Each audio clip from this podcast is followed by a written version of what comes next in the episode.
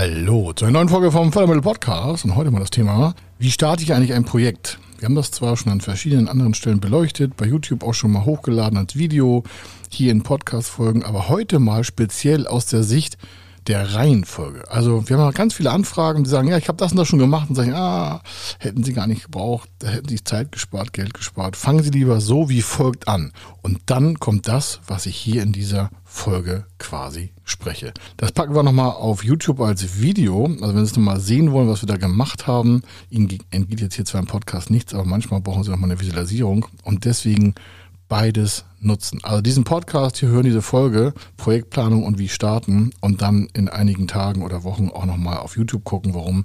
Da unterlegen wir das Ganze nochmal mit richtigem Arbeitsmaterial. Also, das ist hier die Folge, wie starten Sie ein Projekt. Also, bis gleich. Er ist Mr. Fördermittel, Buchautor, Vortragsredner, Moderator seiner eigenen Fernsehsendung zum Thema Fördermittel und Geschäftsführer der Feder Consulting. Mit seinem Team berät er kleine, mittlere und große Unternehmen rund um die Themen Fördermittel, Fördergelder und Zuschüsse. In diesem Podcast bekommen Sie wertvolle und entscheidende Informationen, wenn es um die Themen Investitionen, Innovationen und Wachstum in Unternehmen geht. Über 25 Jahre Erfahrung, mehrfache Auszeichnungen als Fördermittelexperte, mehrere Milliarden Euro betreutes Investitionsvolumen und über 11.000 Unternehmensprojekte. Davon können Sie jetzt profitieren. Hier ist der Fördermittel-Podcast mit Kai Schimmelfeder.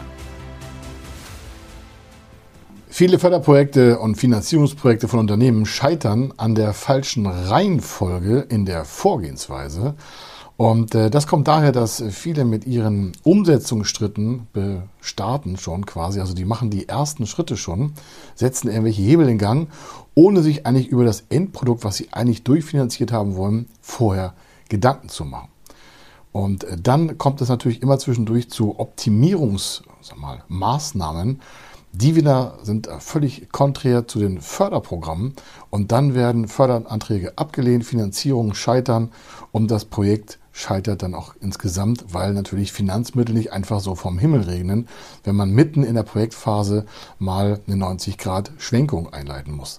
Also hier ist ganz elementar, die richtige Reihenfolge einzuhalten. Die richtige Reihenfolge ist eben vorne mit den Zielen zu beginnen, also was soll eigentlich erreicht werden. Und das zweite dann ist auch zu gucken, welche Strategie brauche ich, um diese Ziele zu erreichen. Und dann zerhacke ich diese Strategie quasi in taktische Einzelteile und dann erst kommt die Planung und dann erst kommt die Umsetzung. Und im Detail sieht das dabei wie folgt aus, damit Sie für Ihr nächstes Förderprojekt gut gewappnet sind und damit Sie auch wissen, wie wir am liebsten vorgehen, gehen wir mal so ein paar Schritte durch und ich sage ein paar Keywords dazu und dann bringt Sie das für das nächste Förderprojekt auch schon mal einen Riesenschritt weiter. Warum? Dann sind Sie in der richtigen Reihenfolge und dann sind Sie auch im richtigen Startpunkt denn wenn der Startpunkt richtig ist, dann kann natürlich auch der nächste Schritt viel erfolgreicher für Sie umgesetzt werden. Entscheidend ist also, dass das Thema messbare Zahlen, Daten und Fakten als erstes geregelt wird. Soll heißen, wenn Sie sich vorne bitte erstmal mit dem Zusammentragen von Daten beschäftigen und nicht irgendwie halbgare Excel-Tabellen ausführen, sondern erstmal nur Rohdaten zusammenführen. Mehr brauchen Sie eigentlich nicht. Warum? Wenn Sie nämlich schon anfangen, mitten in Ihrer Zahlenwelt da Hin- und Her-Kalkulation zu machen, dann fangen Sie immer wieder von vorne an, weil sich während des Zusammentragens von Daten immer wieder neue Erkenntnisgewinne ergeben. Sie wissen gar nicht, wie das Endprodukt aussehen soll, also von der Finanzierung her, von der Förderung her. Sie kennen die Zuschüsse nicht, die haben einen Einfluss auf die Liquidität. Sie kennen vielleicht die Zinskonditionen nicht, wenn Sie einen Förderkredit nutzen wollen. Die haben Einfluss auf die Liquidität und den Cashflow. Sie haben vielleicht die Möglichkeiten von Beteiligungskapital aus Förderprogrammen ausgeschlossen. Das wiederum würde Liquiditäts- und Haftungspositionen natürlich sehr stark beeinflussen und so weiter und so weiter. Das heißt, am Anfang steht wirklich nur der erste rudimentäre Schritt zu sagen, ich brauche alle Daten, um eine Investitionsliste zu erstellen und mehr nicht. Mehr brauchen Sie wirklich nicht. Es muss nicht schön sein, es muss nicht äh, Rocket Science aussehen. Da reichen, ich will nicht sagen Papierschnitzel, aber da reichen einfach mal ein paar E-Mails, ausgetauscht mit Lieferanten, ausgetauscht mit möglichen Vertragspartnern der Zukunft, ohne irgendwelche Aufträge in Gang zu setzen. Da reichen schon eigene Kalkulationen, eigene Gedankenstränge, die sie halt zu ihrer Gesamtkonstellation beifügen, um dann am Ende auch eine quasi erste Investitionssumme für ein Gebäude, für einen Unternehmenskauf, für Maschinen, für Innovationsprojekte, für Energieeffizienzmaßnahmen, für Auslandsinvestitionen, weil sie vielleicht neues Werk generieren wollen und so weiter und so weiter. Also das Investitionsprojekt einfach mal mit Kosten einrahmen, um dann auch festzustellen, was werden wir am Ende eigentlich an einem Volumen benötigen. Und dann können Sie daran ja auch erst Ihr Eigenkapital messbar hinstellen. Und dann haben Sie messbare Vergleiche, wie hoch wird vielleicht das Endprodukt, also Ihre Endinvestition wie wird da die Gesamtfinanzierung eigentlich aussehen? Der zweite Punkt ist dann, wie soll der Zielzustand aussehen? Also was soll da eigentlich am Ende stehen? Eine fertige Immobilie, ein Unternehmenskauf muss dann auch saniert werden. Haben Sie Stauinvestitionen? Das führt wieder zum, zum ersten Punkt. Warum? Wenn Sie jetzt anfangen zu definieren, wie das am Ende aussehen soll, dann werden Sie garantiert noch Lücken feststellen, die Sie in dem ersten Schritt noch gar nicht berücksichtigt haben. Aber jetzt verdichten sich die Zahlen Warum? Dann verdichten sich Stück für Stück auch die Angaben aufgrund ihrer Strategie, was soll am Ende eigentlich wie aufgebaut sein. Neben dem Unternehmenskauf, wenn da Stauinvestitionen sind, dann gehören die vielleicht nicht zum Kaufpreis. Der Kaufpreis kann vielleicht gefördert werden, aber vielleicht die Stauinvestition nicht. Oder andersrum. Oder Sie haben eine Energieeffizienzmaßnahme. Wie soll das da am Ende aussehen? Ja, die Maschine soll in Betrieb gehen und soll ihre vorhandene Produktionsstrecke vielleicht ähm, in der Auslastung verdoppeln. Also Sie wollen doppelt so viele Produkte ähm, erstellen wie vorher mit einer Ihrer Maschinen. Na, die Frage ist, wo steht die Maschine? Muss da vielleicht noch der Boden irgendwie verstärkt werden? Müssen Sie die Maschine durchs Dach heben? Können Sie das mit einem 40 Tonner in die Halle fahren? Wie kommt das eigentlich zu Ihnen? Ist die Bodentraglast groß genug? Müssen Sie vielleicht noch irgendwelche stromtechnischen Anschlüsse optimieren? Muss das an Ihr CRM-Tool angeschlossen werden? Haben Sie eine andere äh, Steuerung, die vielleicht Ihren ganzen Datensatz von möglichen Produktionsschritten in die Maschine noch quasi hochladen muss? Muss da noch ein Kabel gelegt werden? Machen Sie es per WLAN? Wie geht das eigentlich? Wie ist der Datenschutz? Wer wird daran arbeiten? Müssen noch Ausbildungsschritte geregelt werden? All das sind alles Themen, die natürlich Zeit und Geld kosten und dementsprechend muss natürlich darauf geachtet werden, dass das Ganze auch jetzt strategisch im Endzustand einfach mal berücksichtigt werden kann, weil daraus entstehen ja wieder Kostenpositionen. Und dann erst haben Sie, wie hier auch angezeigt, das Thema Taktik. Also wie gehen Sie eigentlich mit der Umsetzung um? Warum? Mit der Umsetzung heißt es, wer macht was bis wann? Haben Sie einen Ingenieur dabei? Haben Sie einen Werkleiter dabei? Brauchen Sie Innovationsberater? Müssen Sie vielleicht Ihre eigene Steuerberater mal anfragen, wie sieht eigentlich Ihre eigene Bilanz aus? Was hält die eigentlich aus? Welches Holdingkonstrukt brauchen Sie? Wenn Sie eins überhaupt haben wollen, wollen Sie es privat kaufen? Wollen Sie es von einem Unternehmen investieren? Wird da vielleicht ein Investor mit einsteigen? Kriegen Sie Beteiligungskapital? Möchten Sie das überhaupt? Also wie werden die eigentlichen Investitionspositionen nachher Stück für Stück in die Umsetzung überführt?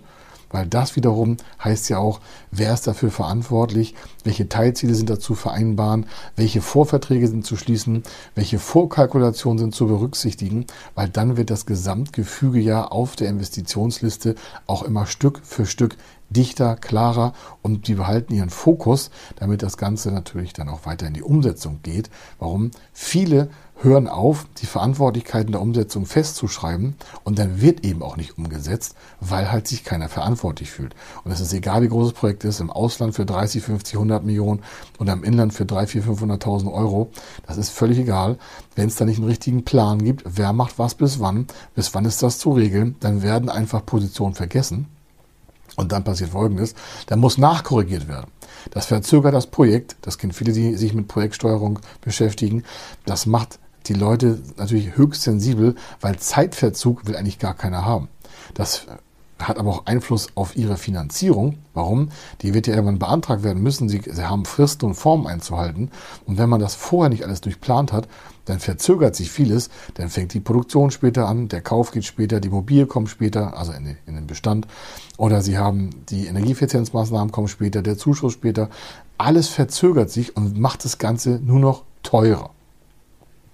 Dann kommt es zum nächsten Schritt und das ist dann elementar die Planung. Weil jetzt wird erst die Planung gemacht, weil jetzt haben Sie alle Teilbereiche fertig, jetzt haben Sie auch die Verantwortlichen fertig, also sind eingeteilt und jetzt kommen ja die ganzen Schritte, wer macht was bis wann, auch wirklich in eine Umsetzung, weil jetzt die Schritt für Schritt Gesamtplanung erst aktiviert werden kann.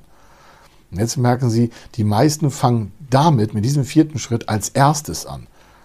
Wer macht was bis wann? Und wenn Sie aber gar nicht wissen, was zu tun ist, wie kann dann die Planung starten? Wenn Sie nicht alle Einzelteile zusammen haben, können Sie das Puzzle ja nicht lösen. Es kommt mir oft mal so vor, dass Großprojekte mit so einem 5000 Teile Puzzle verglichen äh, mit 100 Teilen anfangen und sagen, na, der Rest wird sich schon ergeben. Das wird nicht passieren. Sie müssen erst alle 5000 Teile erstmal auspacken, dann vielleicht vorsortieren, Ränder oder Innenteile oder nach Farben und dann können Sie Stück für Stück taktisch in die Umsetzung von Teillösungen gehen. Aber dann kommen Sie auch irgendwie auf die Gesamtplanung und dann ergibt sich meistens auch dann das Gesamtbild. Und das schützt Ihr Investitionsvorhaben immens. Warum? Weil Sie Stück für Stück immer näher an das Eigentliche, was Sie ja wollen, die Umsetzung, heran sich arbeiten und nicht einfach vom Himmel fallen und das Projekt kommt einfach mal aus der Tasche in die Umsetzung. Das gilt für 30, 40, 50, 100 Millionen Projekte, wie auch für 300.000 Euro Projekte. Warum? Es muss immer irgendwie Manpower, also menschliche Ressource, vorher geplant werden, finanzielle Ressourcen geplant werden. Und das Zusammenspiel beider, das muss ja vom Unternehmen tragbar sein, in Mensch und Zeit und auch in Geld und in einer Befristung, um dann auch zu erkennen, müssen wir jetzt noch Korrekturen fahren. Und zwar bevor Sie endgültig die Anträge für die Finanzierung aktivieren, bevor Sie das Endkonzept erwirken, bevor Sie irgendwelche Aufträge zur Lieferung aktivieren. Ja, es gibt hier und da mal Ausnahmetatbestände, aber im Regelfall, wenn Sie diese Schritte nicht machen, dann kommen Sie gar nicht in eine ordentliche Umsetzung. Warum? Es fehlen einfach verschiedene Puzzleteile, um das Ganze geschmeidig in die Umsetzung zu bringen. Und dann kommen wir zum letzten Punkt, die Umsetzung alleine. Jetzt kann erst das Projekt gestartet werden, weil jetzt Aufgaben und Zeitpläne in die Ergebnisprüfung kommen. Das ist ein rollierender Prozess hin und her, weil der permanent in einer Prozesssteuerung laufen muss. Warum? Sonst macht sich das Projekt einfach mal selbstständig. Wenn das Projekt nicht in Rahmenparameter einfassen und sagen, wir wollen mit dem Schritt bis zu dem Zeitpunkt mit der Person so und so weit sein. Wir müssen mit diesem Schritt, mit zu dem Zeitpunkt, mit den Maßnahmen dort sein. Wir müssen mit der Person, mit dem Team oder mit dem Teil oder mit dem Dienstleister, mit der und der Maßnahme in dem Projekt so und so weit sein. Das heißt, wenn Sie sich keinen Zeitplan machen, dann kriegen Projekte einfach einen sehr starken Eigenwillen und deswegen dauern viele Projekte auch viel, viel länger, das kennen wir ja aus öffentlichen äh, Diskussionen, als mal geplant. Es gibt Projekte, die waren auf ein Jahr geplant und haben zehn Jahre gebraucht. Da hat einfach jemand nicht auf die Prozessleitzeitlinie geguckt und hat gesagt, ey, wir müssen jetzt fertig werden. Wenn man nicht fertig sagt, ist fertig, dann ist auch nie fertig. Ein Projekt kann dann einfach nicht fertig werden, weil ja dementsprechend auch äh, das Problem besteht, dass da keiner auf den Zeitplan guckt, weil sie gar keinen Zeitplan haben, der auch noch permanent geprüft wird. Manchmal täglich, manchmal wöchentlich. Es gibt natürlich viele erfolgreiche Projektsteuerer, die da immer jemanden drauf haben, der da rund um die Uhr drauf guckt, den Zeitplan auch einzuhalten. Das kennen Sie von verschiedenen Bereichen. Da gibt es sogar Verträge mit Fristlieferung und sowas. Aber nicht alle Projekte haben das. Und die meisten Projekte, die scheitern. Die scheitern deswegen, weil sich vorher kein Zeitplan richtig runterdekliniert wurde. Dementsprechend wurden auch die Maßnahmen nicht in diesen Zeitplan eingepflegt. Und dann kommt natürlich das Schlimmste, die kann nicht umgesetzt werden. Warum? Dann haben sie ganz viele lose Enden, die nicht zu ihrem Projekt passen und dann wird versucht, mitten auf dem Weg auch noch eine Korrektur zu fahren. Und das wird natürlich dann sehr, sehr horrorhaft und sehr viel anstrengender, als wenn man sich vorne mal mit dem Thema der einzelnen Positionen Gedanken gemacht hätte. Ja, es dauert dann vorne länger, es braucht vorne mehr Zeit, aber es wird hinten erfolgreicher und das ist ja das, was Sie wollen. Also, das mal zum Thema auch Umsetzung und Zeitplanung und Evaluation von Daten, wie geht man da in der richtigen Reihenfolge vor und bitte machen Sie eins, machen Sie nicht irgendwie erst die Umsetzung oder Teilumschritte oder Teilplanung zuerst, sondern fassen Sie erst alle Daten vorne rot zusammen, tragen das wie so eine Gemengelage auf den Tisch zusammen, egal in welcher Qualität erstmal, und von dort aus bewegen Sie sich Stück für Stück weiter auf Ihr eigentliches Umsetzungsprojekt zu. Und zwischendurch haben sie einfach eine Zeitleiste, weil sie auch abhängig von externen sind, von Dienstleistern. Die sagen ja vielleicht auch, wir haben eine Lieferzeit oder wir haben da eine Einbauzeit oder wir können da saisonal nur arbeiten oder wir können nur nachts arbeiten oder am Tag oder wir können das nur da und da besprechen oder da ist noch Urlaubszeit und da ist noch, was ich, Ostern, Pfingsten, schlecht Wetter. Entscheidend ist ja, Wenn Sie die einzelnen Protagonisten und Teilnehmer nicht richtig involvieren in Ihren Zeitplan, dann verfügen Sie nicht einfach über eine Umsetzungsgarantie für sich selber, weil Sie einfach von vielen Einheiten abhängig sind. Das soll Ziel gewesen sein. Ich wünsche Ihnen viel Erfolg für Ihr Projekt und dementsprechend auch für Ihre Einheit der Umsetzung. Und hier haben Sie nochmal den Gesamtplan, also nochmal Ziele setzen, Strategie machen, Taktik, Planung und erst dann die Umsetzung. Das als Abschluss, damit Sie nochmal richtig gut damit in die Umsetzung gehen können. Hier war der Kai Schunelfeder. Ich wünsche Ihnen viel Spaß bei Ihrem erfolgreichen Projekt. Bis dann. Ciao. Wenn Sie wissen wollen, ob Ihre geplanten Investitionen förderfähig sind und wie Sie zu den richtigen Förderprogrammen kommen, dann gehen Sie auf die Website www.fördermittel-testen.de. Dort können Sie Ihre Projektdaten an das Team von Feder Consulting übermitteln und erhalten dann ein Ergebnis zu den möglichen Förderprogrammen gesendet. Viel Erfolg und eine gute Zukunft.